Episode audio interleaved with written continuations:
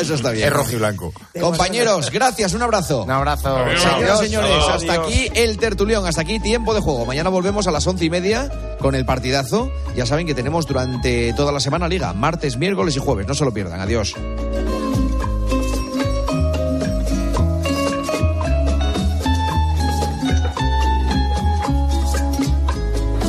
Soy el fuego que piel. Juanma Castaño. Tiempo de juego. Cope. Estar informado.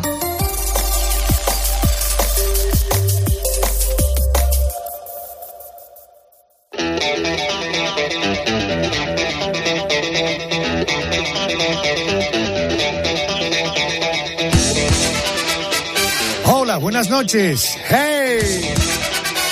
Bienvenidos. Esto es la noche de Arjona. Ya llegamos a arrancar la semana en este tiempo de radio. Por cierto, en la realización está el Javier Campos, el grande.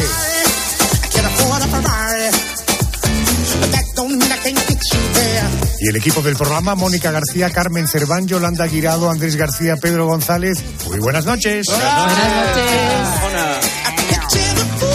Como siempre te resumimos el contenido del programa que vamos a tener esta noche y lo hacemos como por orden cronológico, así como eh, del horario. Inmediatamente después de nuestro saludo llegará la crónica negra y con ella la dama oscura del programa nos resume de qué va la cosa esta noche. Hola Adolfo, pues abrimos el expediente de Jean-Claude Roman, un francés apodado el parricida mentiroso. De repente fue como si algo en mi interior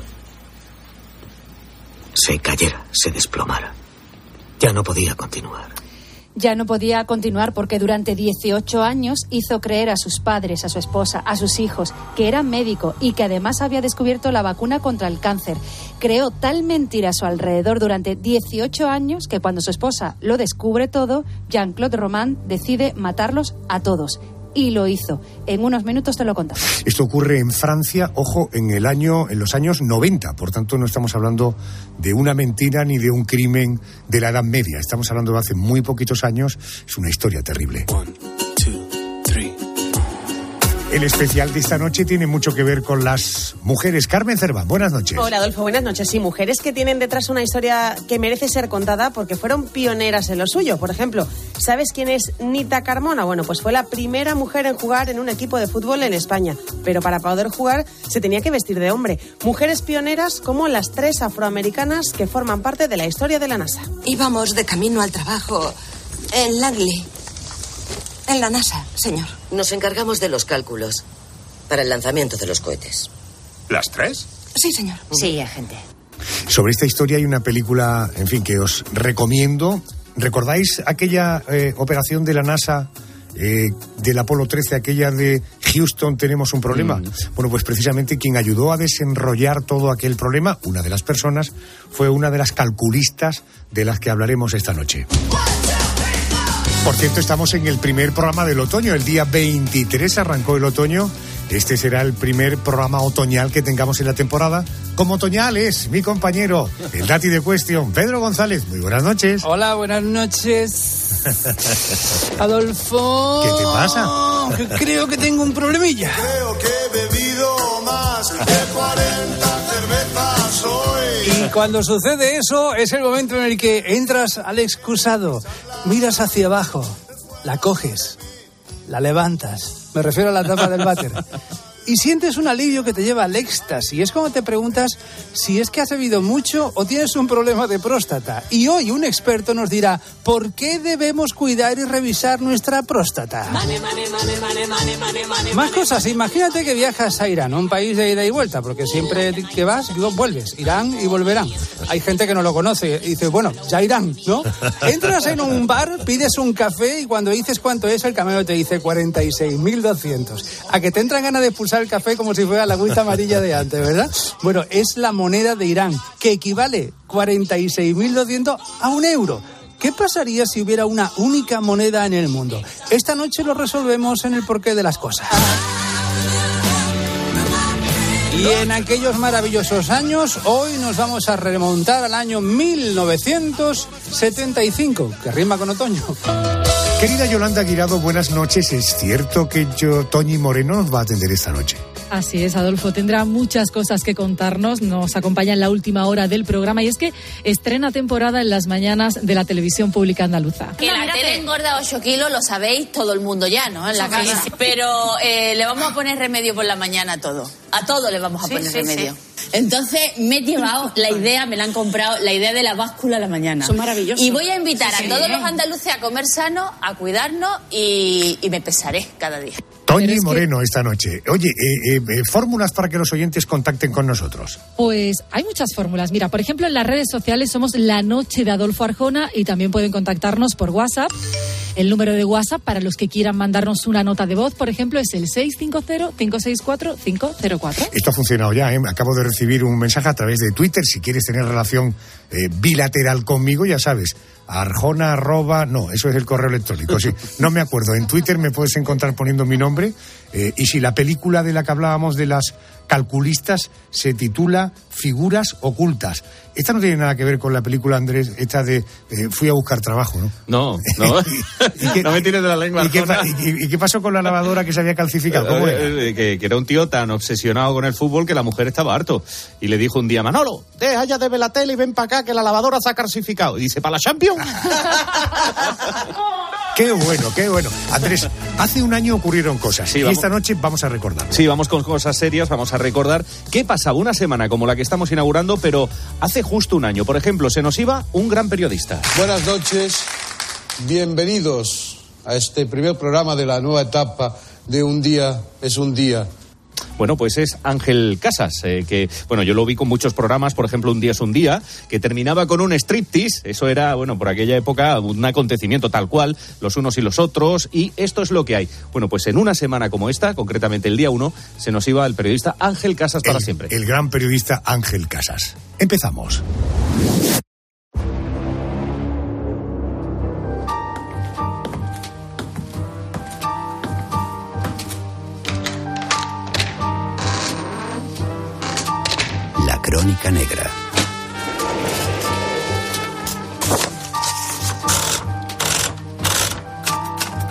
Expediente 07741. Jean-Claude Roman.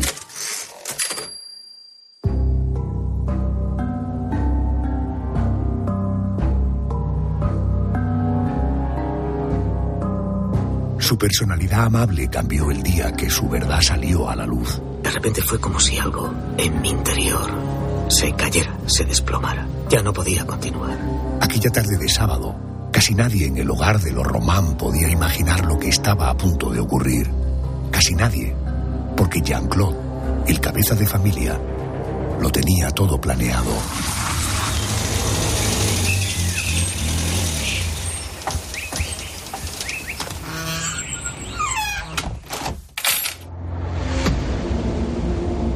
Plenamente consciente de la masacre que estaba a punto de perpetrar en su casa, en la pequeña localidad francesa de Gex, muy cerca de Suiza, comenzó con Florence, su esposa.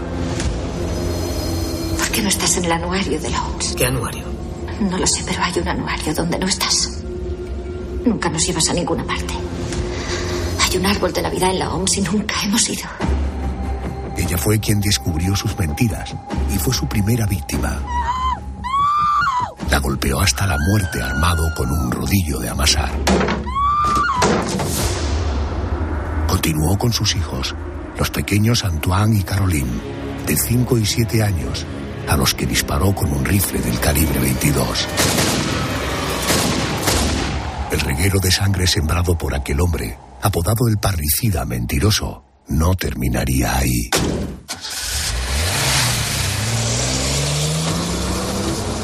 Aquella misma tarde del fatídico 9 de enero de 1993, Jean-Claude se dirigió a casa de sus padres y con la misma sangre fría los ametralló. Apenas unos minutos después de haber estado charlando tranquilamente con ellos durante la cena. De vuelta a su domicilio, el asesino decidió terminar con su vida. Tras ingerir una gran cantidad de barbitúricos, Jean-Claude prendió fuego a su casa. Y se quedó allí, esperando que las llamas lo devoraran. Pero la última parte de aquel plan no se cumplió. Los bomberos llegaron a tiempo de sofocar el incendio y de salvarle la vida. Jean-Claude, el parricida mentiroso, había convertido la mentira en su arma más poderosa. Ideó una vida ficticia. Durante 18 años hizo creer a su familia y a todo su entorno que era un respetado médico que trabajaba para la Organización Mundial de la Salud y que había encontrado una vacuna para curar el cáncer tras años de investigación. ¿Qué le dijo que hacía en la OMS? Profesor de investigación en cardiología. Usted también es médico. ¿Nunca tuvo curiosidad de ir a verle a la OMS? Estaba a 10 kilómetros. Se lo pedí una o dos veces. Me dijo que sí y luego se escaqueó. El día que su esposa descubrió toda la verdad, decidió masacrar a toda su familia, espantado ante la idea de que sus mentiras vieran la luz.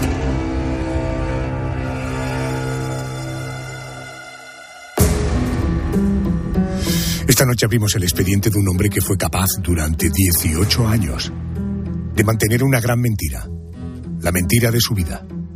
Ni era médico, ni trabajaba para la Organización Mundial de la Salud, ni tenía la cura contra el cáncer. Cuando su esposa descubrió la verdad, su reacción fue asesinar a toda la familia. Vamos a conocer más historias. Me atiende el psicoanalista y miembro de la Asociación Mundial de Psicoanálisis, doctor Marcelo Barros. Muy buenas noches y bienvenido a la cadena COPE. Buenas noches, Adolfo. Marcelo, ¿cómo se las ingenió para mantener tantos años esa patraña? Bueno, eso es lo, lo sorprendente del, del caso, es decir, que nadie haya arrancado la máscara. Yo creo, tengo mi hipótesis, este tipo de personalidades tienen una, una cierta influencia hipnótica sobre los demás y transmiten una angustia secreta porque nadie se atreve a quitar una máscara detrás de la cual hay un horror terrible. Es como cuando nadie se anima a contradecir, digamos, a una personalidad como Hitler, aunque este hombre fuese un hombre que tuviese la apariencia de alguien, un ciudadano respetable e inofensivo, pero había cierta inquietud que él transmitía y que paralizaba eh, a los demás. Y, y bueno, y él pudo ir sosteniendo esto durante años y años sin que nadie se animase a, a desenmascararlo. Marcelo, él llevaba un, un tren de vida, mansión, un BMW nuevo cada año, hijos en colegios privados, comidas casi diarias en restaurantes caros. ¿Cómo conseguía el dinero para mantener este alto nivel de vida? Bueno, ahí según la investigación que hizo Emanuel Carrer, que es una investigación bastante minuciosa, eh, él llevaba toda la zona, la, la gente de la zona a la cual él pertenecía era gente de un nivel de vida muy elevado, pero él llevaba una vida muy austera dentro de un, un ámbito social muy privilegiado, pero él llevaba una vida muy austera, era muy buen administrador y el dinero con el cual sostenía a la familia durante tantos años era dinero que provenía de sus padres, de amigos, de sus suegros, de toda gente a la cual él había convencido, decir, ahí en esa zona de, de Suiza, de una plaza financiera importante, la gente se preocupaba por las inversiones de sus ahorros y entonces él conseguía que los demás eh, le diesen, le confiasen sus ahorros porque lo consideraban un inversor prudente que iba a mantener la fortuna de cada uno y que la, la iba a acrecentar. Entonces él con ese dinero eh, fue sosteniendo eh, toda su, su vida sin trabajar. He leído que el declive comienza a finales del año 1991, que Florence, su mujer, se empieza a dar cuenta de que el dinero escaseaba y no solo porque en realidad no tenía el gran trabajo que decía tener, sino que además es el falso médico gastaba mucho dinero en mantener a una amante y por tanto su esposa comenzó a sospechar y salieron a la luz algunas de sus mentiras. Eh, esta amante, esta relación que mantenía con otra mujer, ¿esta mujer se libró de la masacre? Esta mujer se libró de la masacre, aunque él intentó asesinarla también. Eh, hizo un intento, la agredió físicamente e intentó adormecerla o neutralizarla con gas pimienta, pero algo, de alguna manera, algo hizo que él se detuviese. Esto es una parte, digamos, inexplicable. También hubo una resistencia de la mujer importante y ella logró, logró escapar. O sea, sobrevivió a la masacre, pero ella estaba eh, contada dentro de la, lista fatal de este hombre.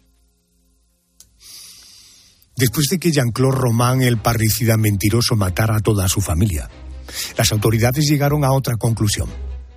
Que la muerte de su suegro unos años antes no había sido accidental. Cayó por unas escaleras tras una discusión con Jean-Claude porque su suegro le había pedido que le devolviera el dinero que le había dado para invertir en la supuesta vacuna contra el cáncer.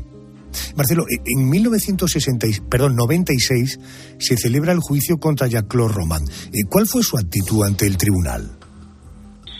No, él durante el juicio tuvo la actitud eh, que mantuvo siempre.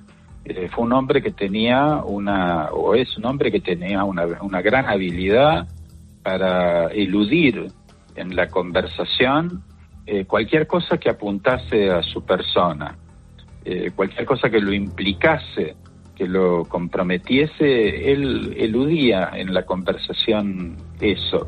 Él, llegado el momento, él confesó sus crímenes, admitió todo, se admitió culpable, pero se mostraba impertérrito, eh, pero sí tuvo durante el juicio en un determinado momento, sobre todo cuando se relató la cuestión de la muerte de los hijos, eh, tuvo una crisis convulsiva y tuvieron que retirarlo de la sala durante cierto tiempo.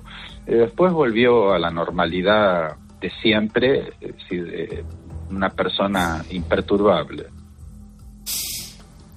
Durante el juicio, el parricida mentiroso escribió estas líneas que hemos querido recrear. Me impactó el vacío total que rodeaba su impostura. No había nada detrás de su doble vida, ni un vicio, ni una perversión sexual. Simplemente deambulaba. Había algo misterioso. Estaba convencido de que no encontraría una clave, pero quería aproximarme a esa especie de ventana al vacío, de agujero negro, que está en todos nosotros. Querido Marcelo, gracias eh, por atenderme, por ayudar a poner eh, una parte de esta historia en pie aquí a través de la radio. Gracias y buenas noches. Buenas noches. Expediente del parricida mentiroso. Estamos ante el caso de una persona con una desorbitada capacidad de mentir. Y lo hacía para seguir adelante, para seguir adelante con la mentira, ciertamente de una forma inquietante y brillante. Quiero saludar a Jocelyn Miranda, es psicóloga sanitaria en el Centro Center Psicología Clínica. Doctora Miranda, buenas noches y bienvenida a la COPE. Buenas noches, Adolfo. Encantada de estar en tu programa. Muchas gracias. ¿qué, ¿qué, satisfacción encuentran estas personas en el acto de mentir?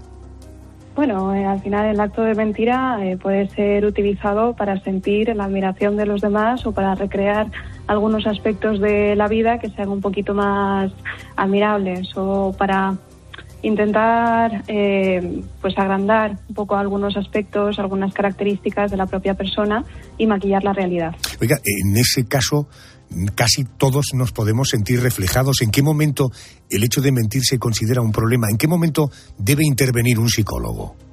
Bueno, cuando la mentira pasa de ser una mentira concreta, sino que ya empieza a recrear una fantasía tal que cambia toda la realidad de la vida de la persona, pues el problema eh, ya empieza a ser un poquito más grande. Cuando se convierte en el recurso de afrontamiento específico para salir del paso de cualquier situación, eh, estamos ante un problema. ¿Ustedes los psicólogos son capaces de detectar si el paciente que tienen delante les está mintiendo? Bueno, en terapia eh, abordamos distintos detalles y aspectos y generalmente mantener una mentira en todos los detalles, siendo consecuente en todo momento con aquello que dije, eh, es complicado. En terapia, dado que vamos justamente a esos detalles y nosotros finalmente intentamos abordar con autenticidad y con profundidad la vida de la persona, suele ser bastante difícil mantener durante toda la terapia una, una mentira. Me arriesgo a decirle eh, que el- este caso, este tipo de individuos, hombres o mujeres, eh, eh, deben ser personas muy inteligentes, tienen capacidad para crear una mentira tan grande y tan prolongada en el tiempo. ¿Esto es así o no necesariamente? Bueno, generalmente las personas que son bastante inteligentes, estamos hablando de altas capacidades, también eh, tienen un recurso de, de creatividad bastante elevado. Esta creatividad, aunado con unas estrategias verbales importantes, pueden ayudar a que la construcción de la mentira sea sólida, estable y, y que se pueda mantener en el tiempo. Al final eh, va cogiendo distintas áreas, no solamente de la propia persona, sino también del contexto alrededor. Oiga, en el caso del expediente de esta noche de Jean-Claude Román, el miedo a que sus mentiras se pusieran al descubierto le llevó a asesinar a su propia familia. Eh, ¿Cómo llega una mente a esos extremos, a matar por mantener una mentira? Claro, en este caso, si se usa la mentira para afrontar los pequeños problemas que pueda haberse visto, envuelto e incluso a, maquillar todavía más la realidad que la persona vive, si puede llegar a, a, mm, sospechar que alguien eh, puede descubrir esa mentira de tal magnitud, generalmente pueden llegar a, a responder con mucha confrontación, con mucha agresividad. Y antes que verse desvelados dentro de esa mentira con su, con su verdad, pues prefieren eh, atacar y en este caso pues con, con estas graves consecuencias. ¿Hay una terapia específica para tratar a un mentiroso? Bueno, dentro de, de la mentira, el trastorno que estar- estaríamos haciendo alusión sería la mitomanía. Y sí, hay, hay terapias específicas dentro de lo que nosotros podemos hacer, en lo que ayudamos a que la persona eh, aprenda unos recursos diferentes para poder afrontar la realidad y también sanar viejas heridas o, o procurar que tenga una gestión emocional un poquito más adaptativa. Por tanto, debo entender que, entender que un mentiroso del calibre de Jean-Claude Román se puede llegar a rehabilitar. Claro, en este caso también habría que ver que haciendo uso de, de una información mucho más específica de la que al final nosotros contamos, si Jean-Claude llega a tener algún trastorno de personalidad. En ese caso, eh, estaríamos hablando de rehabilitación en cuanto a que mejore esa capacidad de afrontamiento. Pero claro, para aseverar esto eh, necesitaría sí de sí eh, mantener un, un contacto directo con, con el paciente, ¿no? Jocelyn Miranda, psicóloga, gracias por atenderme. Buenas noches. Muchas gracias a ti, Adolfo. Buenas noches. Tras pasar 26 años en prisión por el asesinato de su esposa, sus dos hijos y sus padres, Jean-Claude Roman, apodado el parricida mentiroso, salió en libertad en 2019. Uno de los requisitos para concederle la libertad condicional fue que no hablara con los medios de comunicación sobre sus crímenes. ¿Qué repercusión tuvo la salida de prisión de Román hace cuatro años? ¿Se sabe hoy qué es de la vida del parricida mentiroso? Para responder a esas preguntas, a esta hora de la madrugada nos marchamos hasta Francia. Corresponsal de COPE en París, Asunción Serena, muy buenas noches. Hola Adolfo, buenas noches. Mm, Pues como Jean-Claude Roman había pasado ya más de 22 años en prisión, pues tenía derecho a solicitar la libertad condicional, Mm, aunque había sido condenado a cadena perpetua, que son 30 años, pero podía pedir el, ser liberado condicionalmente, ¿no? Y se lo concedió a pesar de que la familia política se oponía frontalmente, especialmente su cuñado, que no le perdonaba, claro está, que hubiera matado a su hermana y a sus dos sobrinos, además de a los, sus propios padres. Y luego, en cuanto a los vecinos suyos, para la mayoría se trataba de un crimen demasiado atroz como para concederle la reducción de pena. Para otros, pues decían ¿no? que había vivido ya 25 años en la cárcel y que merecía la posibilidad de poder empezar una nueva vida. Luego, como además eh, este señor pues fue acogido en una abadía de benedictinos, donde estuvo allí dos años en un régimen especial, ¿no? con un brazalete electrónico y saliendo solo a las horas que la justicia le permitía, pues a pesar de ello la gente tampoco estaba tranquila ¿no? con su presencia allí, aunque los psiquiatras habían dicho que la posibilidad de que pudiera volver a pasar al acto pues que era algo mínimo. El caso es que la gente no estaba contenta con su presencia allí y luego para su cuñado pues él piensa que, que este hombre no ha cambiado, ¿no? que es capaz de presentar una imagen que no es la real como hizo durante tantísimos años. Pero bueno, aquí está este señor que ahora pues vive de una pensión mínima, algo más de 800 euros, gracias al trabajo que realizó en la prisión y los únicos vetos que tiene pues es instalarse en las regiones donde todavía vive su antigua familia. Gracias, Asunción. Eh, decía nuestra corresponsal, tenía derecho, algunos sectores de la opinión francesa, tenía derecho a empezar una nueva vida. Derecho que él cercenó a su mujer, a sus dos hijos y a sus padres. Cerramos el expediente del parricida mentiroso.